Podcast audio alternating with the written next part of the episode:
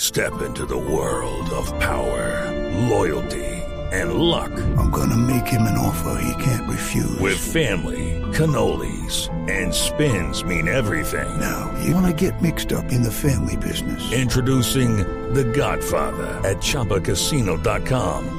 Test your luck in the shadowy world of The Godfather slot. Someday, I will call upon you to do a service for me. Play The Godfather now at ChumbaCasino.com. Welcome to the family. No purchase necessary. VGW Group. Void where prohibited by law. 18 plus. Terms and conditions apply. Nos- Nos vamos a las eh, frases que han hecho noticia, una presentación de Gillette. Este es un momento Gillette para todos los oyentes de Blog Deportivo.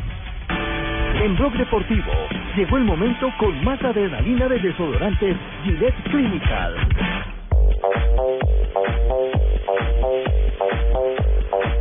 La primera frase la hace Johan Cruyff, dice, a uno que pita lindo le debe faltar un tornillo. La segunda frase es de Del Piero. Messi es instinto, pasión y magia, patrimonio del fútbol.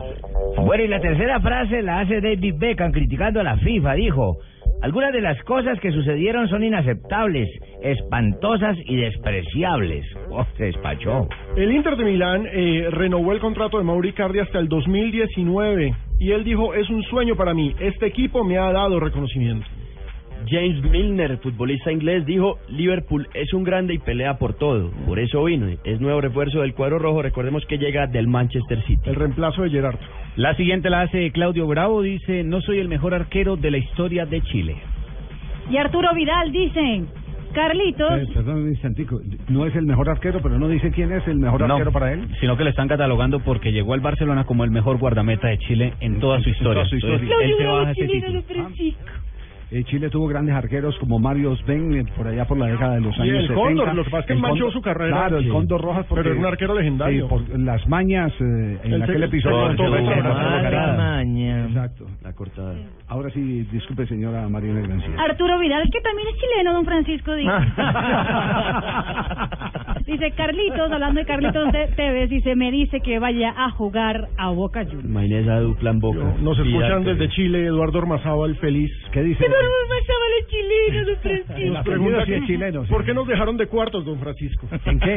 En las apuestas. En las que dice- apuestas. Ah, en que la contó apuesta, Marina. esa casa de apuestas de dónde es Marina? Que usted lo dijo. Esta es la recopilación de Betwin y la otra que es Landen, algo de, todas de, de europeas. Sí. Don, todas don europeas. Francisco, ¿alguna aclaración entonces para el señor Arnazábal que nos escucha en Santiago de Chile hasta ahora? Claro que sí, el señor Mazaba, decirle que está muy bien que haya reprochado y haya protestado por habernos dejado de cuarto.